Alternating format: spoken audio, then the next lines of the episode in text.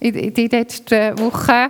Aber ähm, irgendwie haben dann so beim Bibellesen hat mir so ein, ähm, ein Text angesprungen aus dem Kolosserbrief und es sind eigentlich wie Einleitungsverse oder vom, wo der Paulus da an die Gemeinde in Kolosse schreibt und äh, es ist eigentlich ein Gebet, das er hat für die Gemeinde und das möchte ich mit euch heute anschauen.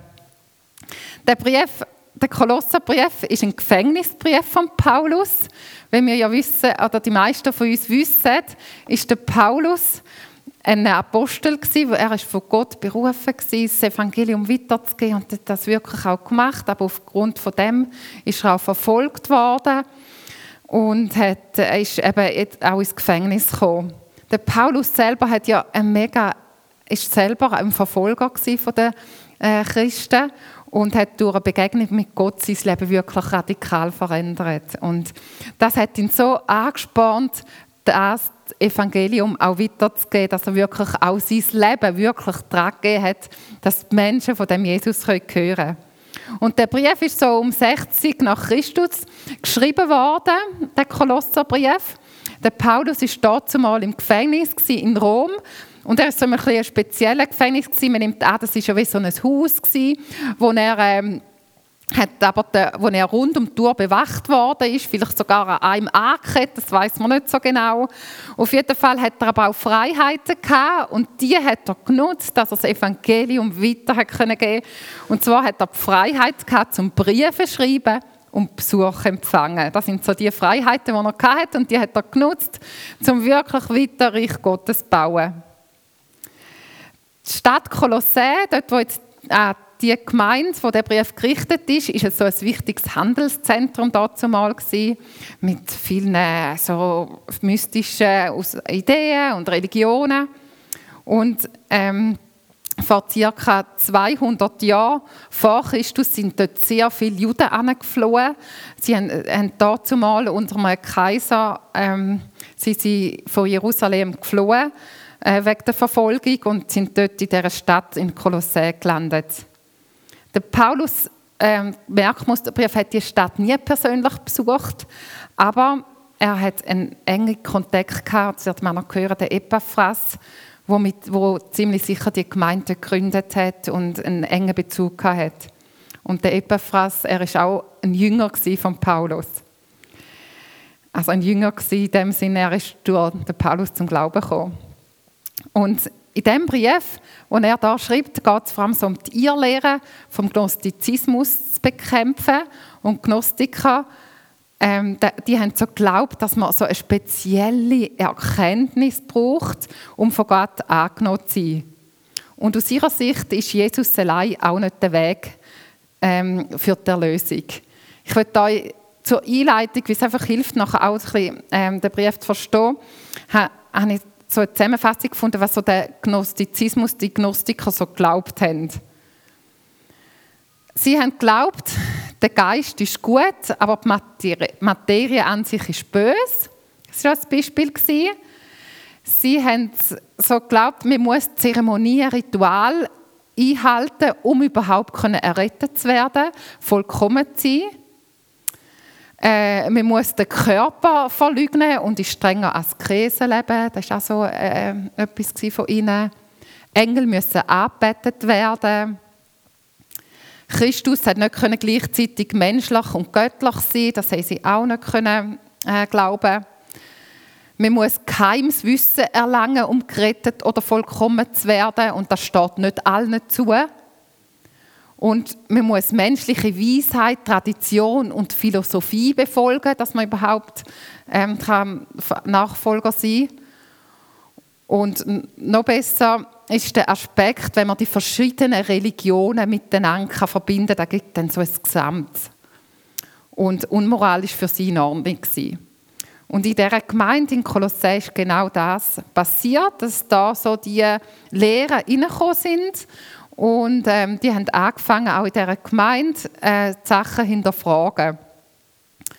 Und ähm, ich möchte euch das Pendant heute zeigen zu dem, äh, zu diesen Lehren. Wenn man sagt, der Geist ist gut und die Materie böse, heißt das so viel, heißt da aus dem biblischen Sinn, Gott hat den Himmel und die Erde vollkommen erschaffen zu seiner Herrlichkeit. Also da gibt es nicht ähm, irgendwie eine Trennung. Und zu den Zeremonien und Ritualen, die wir einhalten, das sind alles nur so, wie man sagt, wie Schatten gewesen. Und die sind verblasst, wo Jesus auf die Welt gekommen ist. Und es braucht nicht mehr, dass der Mensch die einhaltet, um gerettet zu werden. Wir kennen das ja noch sehr fest, auch bei den Juden. Und ähm, es braucht nicht mehr die Regeln und die ähm, Sachen, genau Ritual, dass man überhaupt Jesus kann gefallen kann. Denn man muss so streng in einer Askese und ähm, so leben. Und Askese kann, oder sich so zurückhalten kann langfristig nicht, nicht helfen, böse Gedanken und Begierden zu überwinden. Und weil das hat zur Grund, dass man dann alles aus sich selber macht und dann wird man eigentlich mit der Zeit wie stolz und hat das Gefühl, ich bin selber so gut, ich kann das alles von mir weghalten ähm, und ich brauche Jesus gar nicht eigentlich. Dann zu den Engeln. Engel dürfen nicht abbetet werden, laut der Bibel. Nur Jesus ist anbetungswürdig. Sie sind da als Helfer, aber nicht zum Abbetet zu werden. Denn Jesus ist nicht gleichzeitig menschlich und göttlich. Jesus ist, im Go ist Gott im Fleisch. Also Jesus ist gekommen, aber er ist auch Gott gewesen. Dann ist schon die, eben die Lehre bestanden, man muss geheimes Wissen erlangen, um gerettet zu werden. Gottes Geheimnis von Jesus ist allen Menschen offenbart worden oder wird allen Menschen offenbart. Die einen nehmen es an, die anderen nicht, aber grundsätzlich steht es allen zur Verfügung und nicht nur gewissen Leuten, die irgendwie eine gewisse Erkenntnis haben können. Denn man muss Weisheiten, Traditionen und Philosophie befolgen.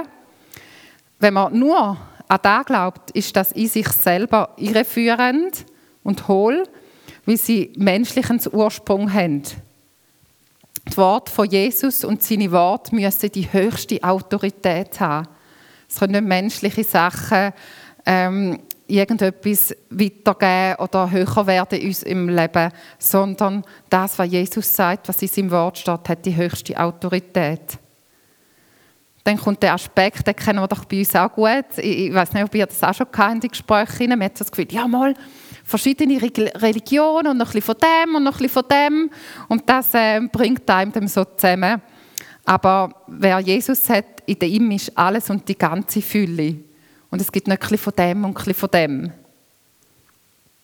Und dann ist noch der letzte Punkt, unmoralische Ordnung. Und in der Bibel steht klar, dass wir uns trennen sollen von der Sünde und von allem Bösen, weil wir von Gott dazu erwählt sind, ein neues Leben zu führen. Und er wird nicht, dass Unmoral und Böses in unserem Leben drin ist. Das, genau. Das ist so ein eine Einführung, in einer Zeit sich die befunden haben. Ich glaube, vieles kommt uns bekannt vor in unserer heutigen Zeit, wo wir merken, da sind die Menschen genau gleich drin, wenn wir in Gesprächen drin sind. Aber die Bibel redet eigentlich ganz klar darüber, wie sie da denkt und äh, was sie über die Aussagen denkt.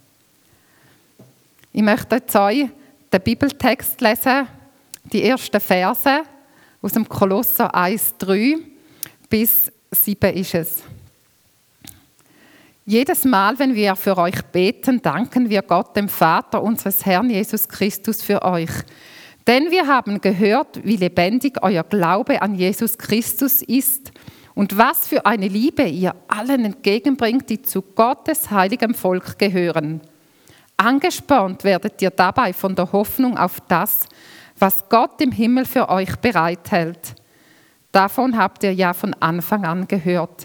Seid damals, als die Botschaft der Wahrheit, das Evangelium, zu euch gekommen ist. Und genauso wie diese Botschaft überall in der Welt Frucht trägt und sich immer weiter ausbreitet, genauso tut sie das auch bei euch seit dem Tag, an dem euch Gottes Gnade zum ersten Mal verkündet wurde und ihr erkannt habt, was diese Botschaft bedeutet. Euer Lehrer in all diesen Dingen war Epaphras, unser Geliebter und ein treuer Diener Christi, der sich mit ganzer Kraft für euch einsetzt. Er war es auch, der uns von der Liebe berichtet hat, die Gottes Geist in uns wirkt. Ich möchte mit euch jetzt ein paar einzelne Facetten von dieser Danksagung, die da der Paulus ausspricht über die Gemeinde, ähm, mit euch anschauen. Es heißt im Vers 3, dass jedes Mal, wenn er für sie betet, dann dankt er Gott. Er hat von ihrem lebendigen Glauben gehört, auch von der Liebe, die sie untereinander haben. Der Paulus und seine Freunde sind so dankbar, dass die Menschen in Kolossä den Glauben entdeckt haben, dass sie Nachfolger geworden sind und Jesus erkannt haben. Es ist noch bis heute ein Wunderwerk von Gott, wenn Menschen Jesus erkennen. Und ich weiß nicht, ob du auch schon dabei sein oder du hast vielleicht von jemandem gehört, hey, der und der, der folgt jetzt auch Jesus nach und er hat Jesus kennengelernt und in seinem Leben und er ist der Erlöser geworden in seinem Leben. Und was für eine Freude dass das gibt in, in unserem Leben, wenn wir erfahren, hey, die Person um mich herum oder mein Familienmitglied, mein Kollege von dort oder so, hat Jesus auch kennengelernt. Und das soll auch uns immer wieder begeistern. Und das begeistert den Paulus und ist so dankbar, dass die Menschen in Kolossä das erkannt haben. Die Liebe zu den Glaubensgeschwistern wird da erwähnt. Es ist ein direktes Merkmal von dem, dass wir neu geboren sind, wenn wir diese Liebe können leben untereinander.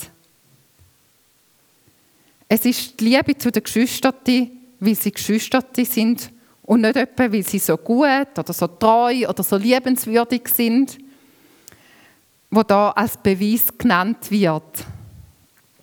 Wir können die Geschwister nur dann lieben und auch mit ihren Schwächen, wenn wir Jesus lieben, wenn wir sie durch die Augen von Jesus anschauen können. Wenn Jesus vor uns steht und wir durch seine Augen die Menschen, die Geschwister, die Glaubensgeschwister um uns herum anschauen können.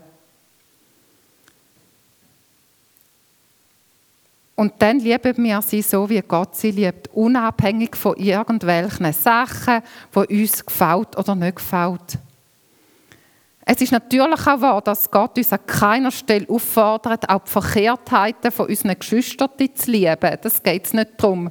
Das macht Jesus bei uns auch nicht. Er, findet, er liebt uns, aber er findet auch nicht alles an uns gut. Und so wenn er das macht bei uns, sollen wir auch unsere Geschwister sehen.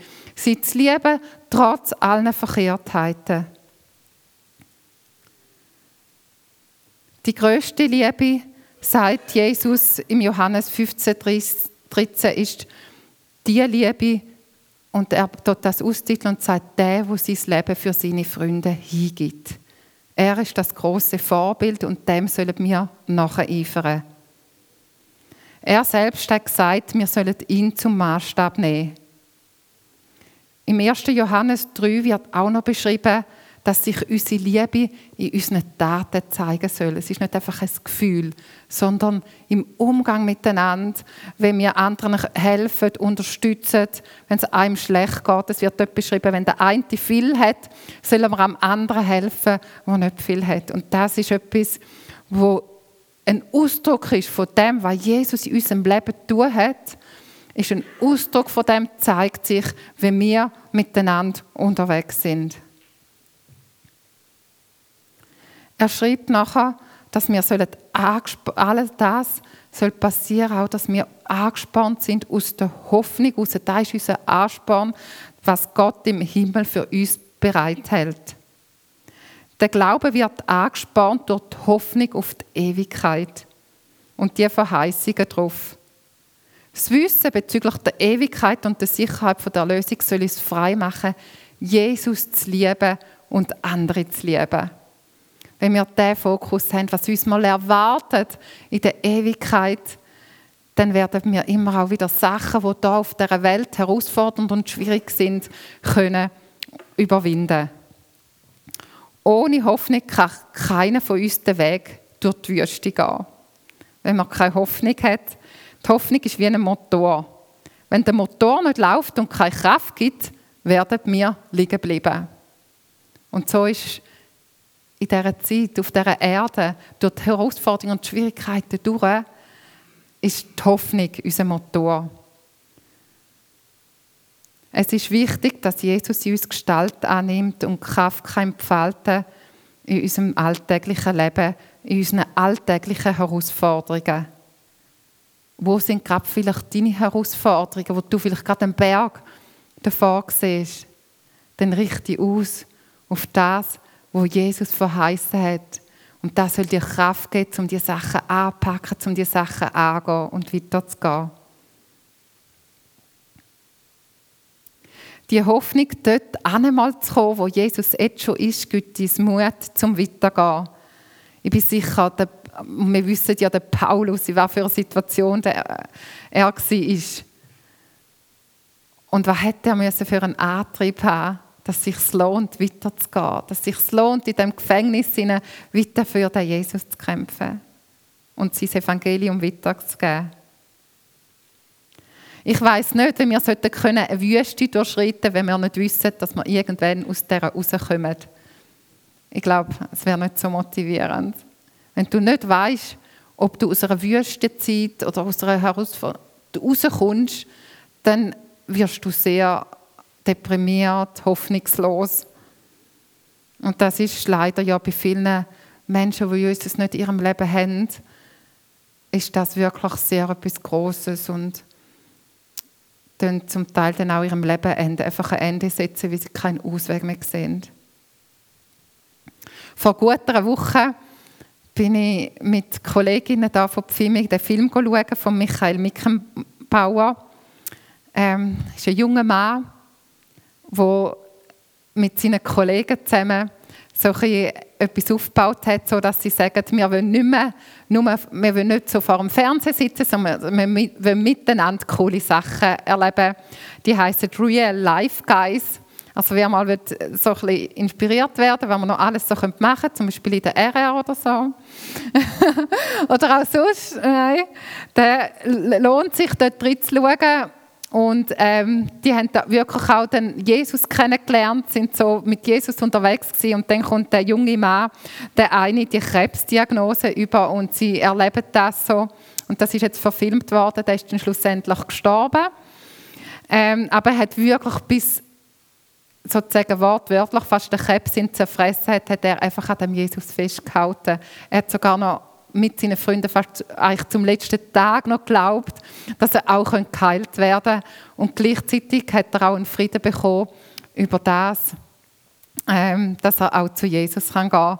Und ich möchte euch ganz kurz einen kleinen Ausschnitt zeigen aus dem.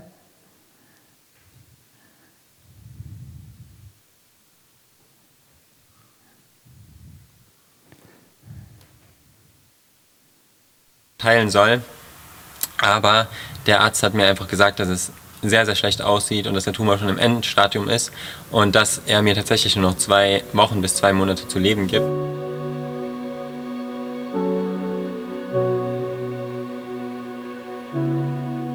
Einen Tumor, das hatte ich ja schon gesagt. Ich blende jetzt hier mal ein paar Bilder ein, wie das gerade aussieht, der zwischen meinen Lungen ist. Das ist ein Hodgkin-Lymphom. Allerdings ist er mittlerweile schon mit der Lunge verwachsen und auch mit dem Herz verwachsen und schließt den Knochen irgendwie mit ein. Ich habe da jetzt mit vielen Ärzten darüber geredet, ob es sich lohnt, diese Chemo zu machen.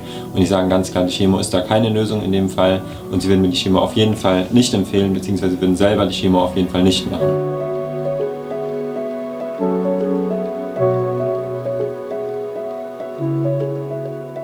Meiner Situation jetzt speziell ist meine größte Hoffnung wirklich, dass ich weiß, dass es nach dem Leben eben weitergeht, dass das Leben hier auf der Erde für mich gar nicht so die Hauptsache ist, sondern dass ich wirklich ähm, erlebt habe und daran glaube, dass Gott wirklich ein richtig krass guter Gott ist und dass Gott wirklich ein, ein, ein Gott ist, der einen guten Plan mit deinem Leben hat. Egal, ob das manchmal auch durch schwere Zeiten durchgeht und ähm, wie gesagt, dass, dass er am Ende irgendwie alles gut machen wird, selbst wenn es nicht hier auf der Erde ist.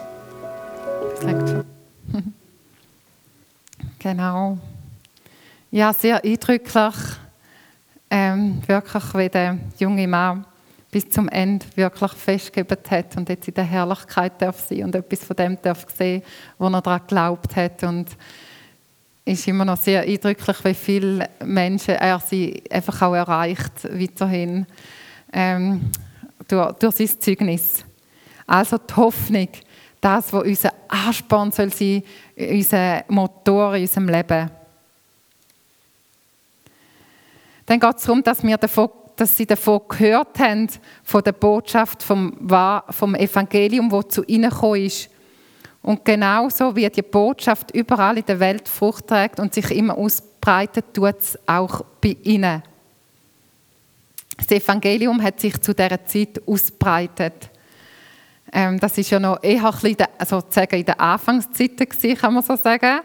Aber sie haben dann schon gesehen, wie sich das, man, es gibt manchmal so Karten äh, in der Bibel, wo man sieht, wie sich eben auch durch die Paulusreise einfach sich das Evangelium anfangen hat, überall durchzuziehen und so. Und ähm, genau, wo Jesus wirklich ähm, durch den Tod Jesu und gesagt hat, jetzt ist die ganze Welt darf einfach von dem Jesus hören und das macht sich bis heute geht das Evangelium rund um die Welt und verändert Menschenleben.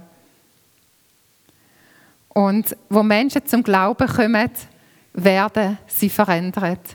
Ich glaube, das dürfen wir da in unserem, in eurem Leben sehen, aber auch sonst, wenn wir mit Leuten unterwegs sind. Das Leben mit Jesus verändert uns.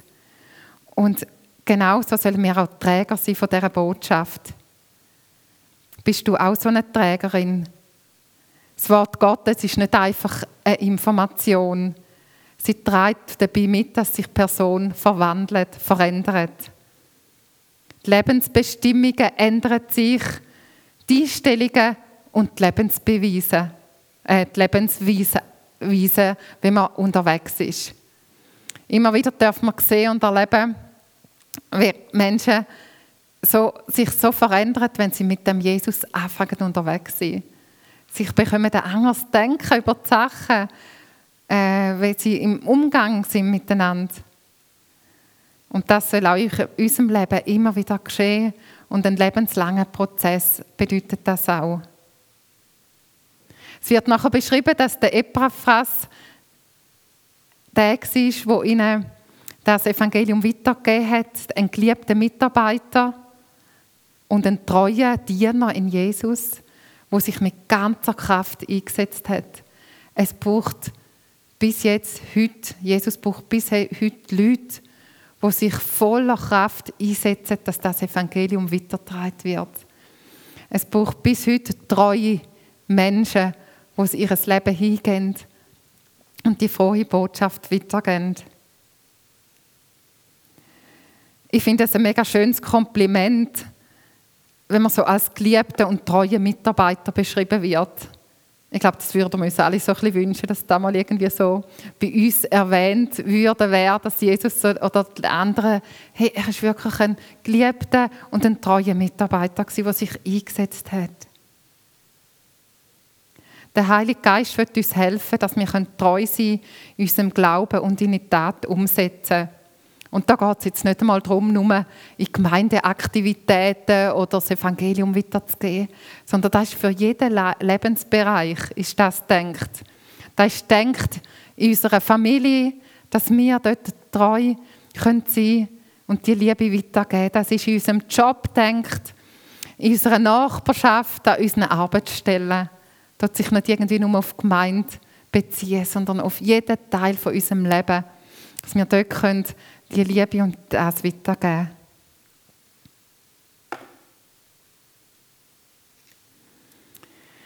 Der Epaphras hat dann eben auch erzählt, was die Herausforderungen sind in der Gemeinde und so. Er, stimmt der Paulus auch ein, jetzt auch als erstes, wo er einfach in ein Gebet hineingeht für die Gemeinde dort. Und ich möchte euch das lesen, wenn er jetzt als nächstes betet. Ich denke, das kann auch für uns, für unser Leben sehr hilfreich sein, aber auch wenn man für andere betet.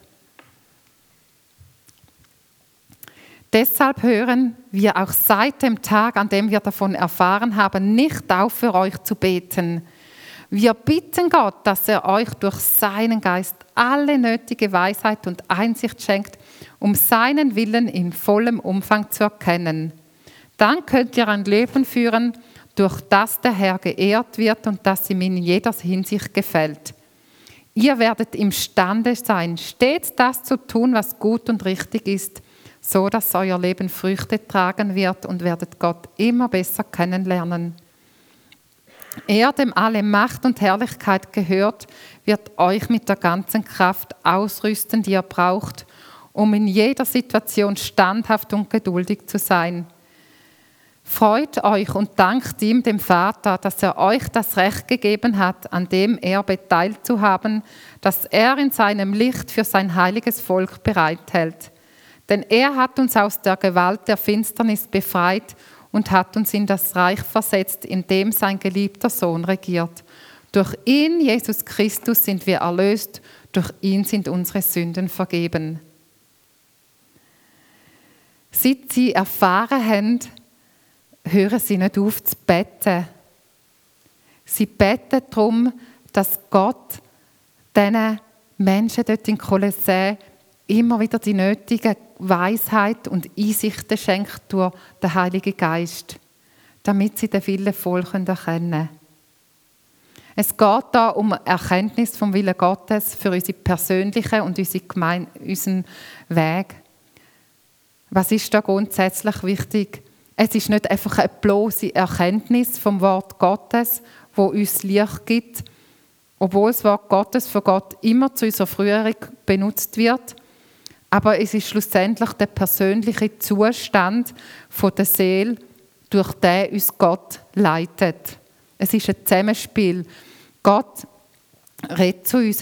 Man kann nicht einfach sagen, ja, ich lese die Bibel und dann ist mein Leben abdeckt sondern die Beziehung mit Gott besteht darauf, dass wir mit ihm Gemeinschaft haben, dass wir mit ihm unterwegs sind, dass wir mit, es stehen nicht alle Einzelheiten in der Bibel drin, wie wir in welcher Situation sollen entscheiden sollen.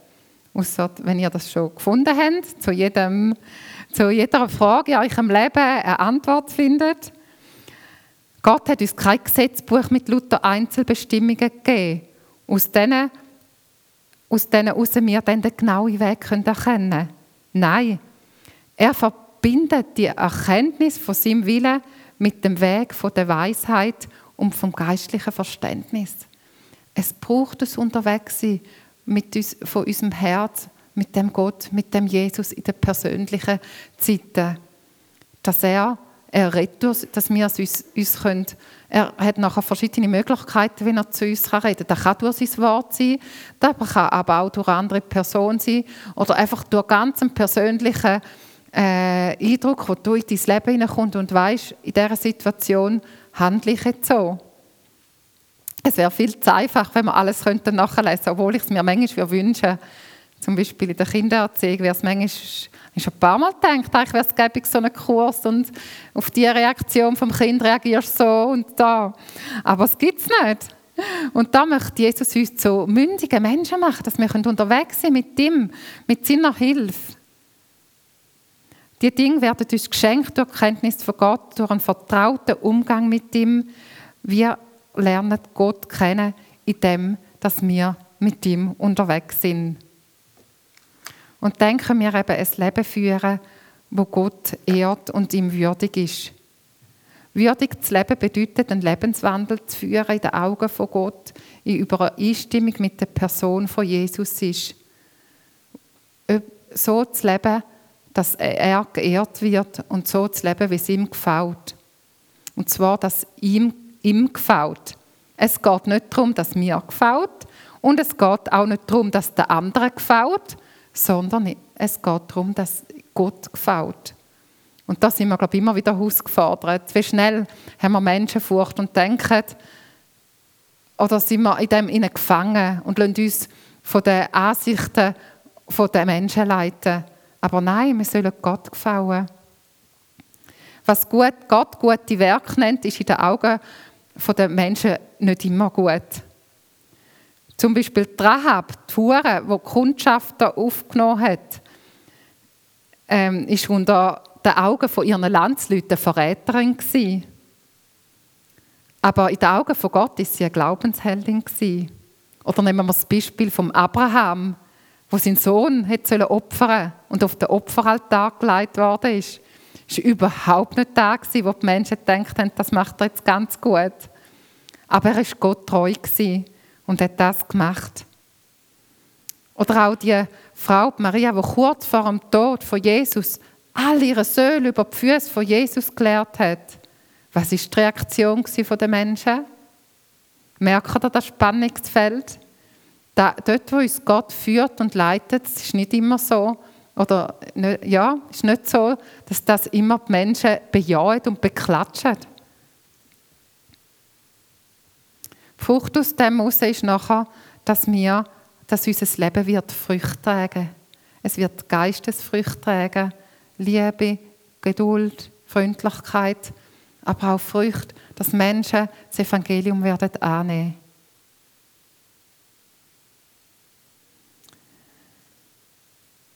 Ich würde noch zum einem der letzten Punkte kommen. Es geht noch darum, so, es steht da noch so in dem Vers, dass sie Gott besser kennenlernen. Wir müssen als Christen wachsen. Der Gedanke vom Wachsen kommt da schon ein zweites Mal vor. Unser Leben soll bestehen aus Wachstum. Dass wir weiterkommen, dass wir uns verändern, dass wir in, Situationen vielleicht geduldiger werden können, wo wir es vorher noch nicht haben können. Dass wir liebevoller sein können. Die Erkenntnis ist die Quelle vom wahren Wachstum. Wenn wir Gott erkennen und seine Liebe und seine Größe, hilft das, dass wir wachsen in ihm. Es ist das Ziel, dass wir ihm immer ähnlicher werden, bis zum letzten Tag. das hört nicht auf. Da haben wir eine Lebensaufgabe bis zu unserem Tod, wo uns Gott möchte mehr und mehr lehren. Wachstum ist eine Notwendigkeit vom Leben. Wir wachsen, bis wir die Ewigkeit erreicht haben. So spricht Gott ja auch von Kindern, von Jünglingen, von Vätern, Müttern. Und das alles ist eine Frage vom Wachstum.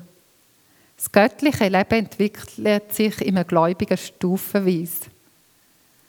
Und da müssen wir auch immer wieder geduldig sein und uns auch dem Zeit lassen und gleichzeitig aber auch erwarten, dass Gott Sachen in unserem Leben verändern kann und uns nicht zufrieden geben.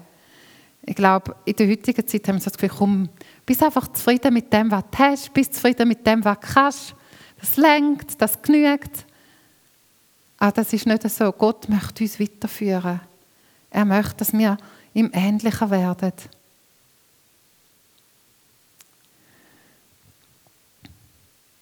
Und zu den letzten Versen kommt noch, dass er sagt, die Macht und Herrlichkeit, dass er uns mit ganzer Kraft ausrüsten will. Wir leben in einer bösen und gefahrenvollen Welt, wo es viel Leid und Unschönes gibt. Und es ist so, als würde Gott die ganze Macht von seiner Herrlichkeit aufbitten, um uns Kraft zu geben, zum Ausharren in diesen Umständen, wo wir sind. Wir haben es gehört, oder auch aus dem Beispiel gesehen, auch an uns Gläubigen gehen Nöte und Sorgen nicht vorbei. Der Philipp, äh, der Philipp ist ein gläubiger Mensch, aber er hat auch die Nöte getragen. Es gibt Gläubige, die viel Not haben durch Krankheit. Menge sind Sorgen über ihr Kind oder andere haben auch innere Ängste. Wie viele Probleme gibt es? Und dann auszuharren unter dem Druck der Umstände und sich nicht zu entmutigen lassen, da brauchen wir, wie wir es schon von Anfang an gehört haben, immer wieder den Blick auf Jesus und die Kraft vom Heiligen Geist, wo uns durch die Umstände durchführt. Am Schluss von diesen Versen gibt er ihnen noch die Verheißungen und mit denen möchte ich nachher über ins Abendmahl. Er gibt er hat nochmal die Verheißungen, die wir als Gotteskind haben, zusammenschliessen. Wir haben ein verheißungsvolles Erbe. Das ist uns gewiss. Vielleicht erbst du auf dieser Welt nicht. Es sind wieder große Diskussionen, wer zum Beispiel das Altersheim der älteren Leute zahlt, ob jetzt die das Erbe äh, genommen wird von der, von der vorherigen Generation oder äh, also von der jetzigen Generation, so dass nachher die anderen weniger Erben haben und so. Es gibt viel Streit um, e um Erbe. Das gehören immer wieder in Familien. Aber wir haben ein Erbe, das uns auf sicher ist. Weil das andere Erbe kannst du eh nicht mitnehmen. Wir sind versetzt aus der Gewalt von der Finsternis ins Reich vom Sohn. und wir sind erlöst und unsere sind, sind uns vergeben. Das sind so die Verheißungen, die er am Schluss denen noch, noch weitergibt, zum Schluss von seinem Gebet. Und mit dem möchte ich jetzt übergehen. Wir sind erlöst und unsere sind, sind uns, uns vergeben. Das zeigt sich auch so schön im Abendmahl. Wir dürfen vor das Abendmahl kommen und wissen, wir sind nicht perfekt, aber Jesus hat uns perfekt gemacht durch sein Blut, indem dass er sein Leib gebrochen hat am Kreuz. Und wir dürfen das voller Freude nehmen. Gleichzeitig im Gedenken daran, dass wir das machen, bis er wiederkommt. Bis eben das Erbe wir dürfen entgegennehmen. Und es ist auch ein Ausdruck von dem, dass wir als Gemeinde da uns dem neigen und auch sagen, ja, wir sind alle angewiesen, jeder einzelne von uns braucht das Blut von Jesus, hat es gebraucht, dass er ans Kreuz gegangen ist, dass sind wir alle eins miteinander. Trotz allen Unterschiedlichkeiten auch. Und das ist das, was uns auch immer wieder verbinden soll und zusammen an den Tisch dürfen kommen. Ich darf jetzt die beiden, die mir helfen, das Abendmahl verteilen, führen bitten.